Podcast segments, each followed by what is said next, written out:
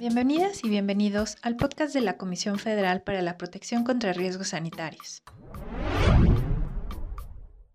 Si sueles hacer actividades en las cuales ocupas servicios donde hay albercas o estás planeando irte de vacaciones a alguna de las playas de nuestro país o vives en alguna de ellas, entérate cómo Cofepris te protege con la vigilancia sanitaria del agua para uso humano.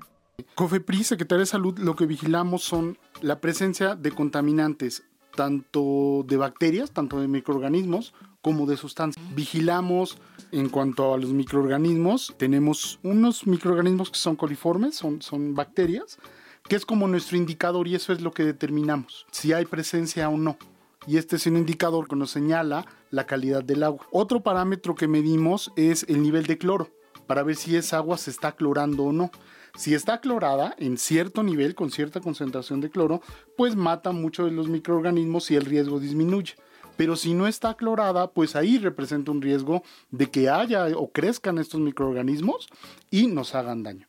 Se vigilan también muchas sustancias y estas depende como de la región. Lo que se vigilan son sustancias que pueden representar un riesgo que son tóxicas. Arsénico, flúor, plomo, plaguicidas en agua, compuestos orgánicos derivados de hidrocarburos. Puede ser por empresa, por la vocación industrial, por las empresas que, que hay en la zona. Pueden ser de manera natural, también, porque hay vetas en el subsuelo que pueden tener ciertos metales y cuando pasa el agua arrastran esos metales y llega de alguna manera a las tomas domiciliares. Entonces se vigilan todos estos, incluso fíjate, hay algunas zonas también donde se vigila radiación. Veracruz, por ejemplo, tiene un laboratorio muy equipado para vigilar radiación. Cofepris, con base en la salud y para proteger la salud humana, ha emitido unas normas, unas regulaciones que establecen hasta cuánto podrían tener de diferentes Estas normas se actualizan utilizando para llevarlos a los mismos niveles que marca la Organización Mundial de la Salud. Pero una vez que vamos y tomamos muestras y encontramos que algunos pueden rebasar esos niveles, ¿Qué hacemos? Lo manejamos en tres grandes rubros. En una parte, eh, las mismas entidades federativas, los mismos estados establecen contacto con las organizaciones que operan los sistemas de abastecimiento para hacerles saber que el agua que están abasteciendo tiene tal contaminante y para que se pueda revertir la presencia de esto. También nosotros trabajamos muy coordinadamente con Conagua, con la Comisión Nacional del Agua, para que entre los dos, ellos con la infraestructura y nosotros con el monitoreo, podamos ir avanzando y que la gente tengamos agua segura. Y una tercera gran es a través del fomento sanitario para la población. En México hay muchas realidades y en diferentes ciudades, en diferentes localidades, entonces ellos tienen identificado a qué población dirigir esos mensajes. El perfil de la población es distinto y entonces los materiales tienen que ser eh, dirigidos de diferente manera, incluso hay algunos materiales que se encuentran en diferentes lenguas.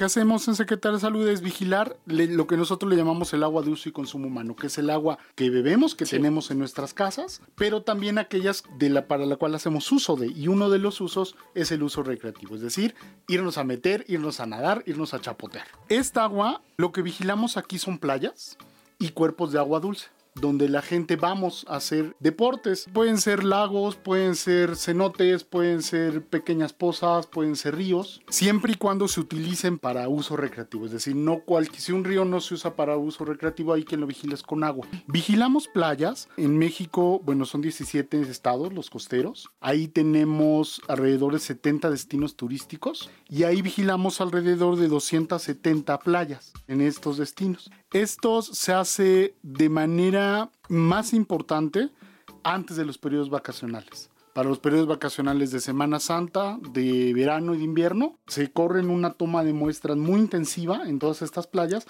para asegurar la calidad. Nosotros vemos dónde la gente se mete. Lo que hacemos es, hay ya ciertas metodologías estandarizadas para tomar la muestra, para que no haya ningún factor que nos altere ahí.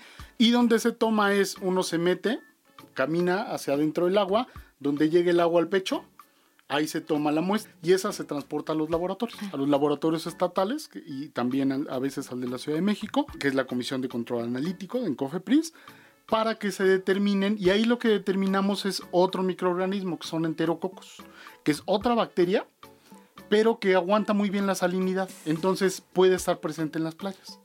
Y ahí lo que determinamos es qué cantidad de estas bacterias están presentes en el... siempre va a haber, porque las playas son lugares abiertos, donde así como nosotros nos vamos a meter, pues los animales que viven ahí también, pues también se meten. Y en las mismas playas también hay, hay fauna. Lo que tenemos que asegurarnos es que no sobrepasen un nivel o una concentración donde ya representen un riesgo. Se tienen muy bien estudiadas ya en, la Organización Mundial de la Salud cuáles son los niveles a partir de los cuales hay un riesgo. El daño que pueden ocasionar o las enfermedades son sobre todo enfermedades diarreicas, pero también al contacto nos puede causar irritación en piel o en mucosas como los ojos, la nariz o la boca tenemos que asegurarnos que estas playas no tengan una cantidad de microorganismos que representen un riesgo a la salud población que va. Por cada periodo vacacional se toman alrededor entre 2.000 o 2.500 muestras en las playas.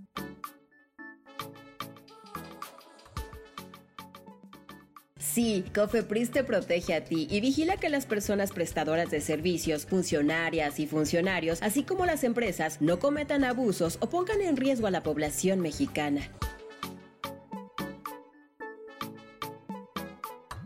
Lo que sucede es que cuando encontramos una concentración que rebasa el límite permitido de estos microorganismos, hay una estructura, hay un grupo en cada playa que se llaman comités de playas, donde estamos sentados tanto Secretaría de Salud como la Comisión Nacional del Agua, la Presidencia Municipal, el área que construye infraestructura y demás, para ver qué ocasionó esa contaminación. Y en lo que se resuelve qué es lo que ocasionó, esas playas se les pone un distintivo de que no se usen para uso recreativo. Eh, todos estos resultados son públicos y están en la página de Cofepris. Nosotros tenemos una página conjunta con Semarnat y Cofepris y ahí publicamos los resultados previo a los periodos vacacionales de cómo están las playas, cuáles están bajo vigilancia cuáles son no aptas para uso recreativo y cuáles están en perfecto estado. Un área específica de la COFEPRIS, que es la Comisión de Operación Sanitaria, que es la que se encarga de realizar las verificaciones. Ellos tienen, junto con los estados, igual programas de verificación en, todo, en toda la República, donde se van haciendo visitas a eh, hoteles, a gimnasios, a balnearios públicos, a balnearios, etc. Y se toman muestras. Y ahí también, ahí ya hay una regulación, tenemos una regulación donde establece cómo debería de ser el agua de una alberca, qué no debería de tener o hasta cuánto no debería de tener. Puede tener muchas bacterias si no se tiene los cuidados, la limpieza en las albercas y la cloración que debe de tener el agua de una alberca. No solamente bacterias, sino otro tipo de microorganismos, amebas por ejemplo también, que son pues de mayor riesgo, sobre todo para ciertos grupos de edad como niños por ejemplo, donde bueno, pueden ocasionar enfermedades muy desafortunadas. ¿Qué pasa cuando encontramos algo? Bueno, de manera de precautoria y algo me refiero a algún parámetro que esté fuera de la norma o que pueda ocasionar un riesgo a la salud, esos lugares, esos establecimientos se cierran hasta verificar que los, responsables de ese establecimiento hagan los procesos de limpieza necesarios. Que lo que tienen son filtros de diferentes materiales, tiene que tener un recambio de agua, tiene que clorarse y las paredes de la alberca tienen que ser de material como azulejos, no permita que se crezcan allí organismos y estos también se lavan desde raspado hasta una, se utilizan unas como paletas como raspadores y todo esto se aspira o la regulación establece y les dice cómo deben de hacer. De manera local se vigilan otros microorganismos. En algunos estados también hemos vigilado presencia de hepatitis en agua de otros microorganismos como legionela. Legionela es otro microorganismo que vive en el agua y la manera en la que llega a nosotros son a través de microgotas, a través de las regaderas o de los aires acondicionados o en las albercas donde muchas veces hay fuentes, chorritos. Ahí es donde queda atrapada en esas microgotitas ese microorganismo y cuando nosotros la respiramos puede llegar a, a vía respiratoria. Gracias por escucharnos. Encuéntranos en Facebook, Twitter e Instagram como arroba cofepris, así como LinkedIn como cofepris. Este programa es público, ajeno a cualquier partido político. Queda prohibido el uso para fines distintos al desarrollo social.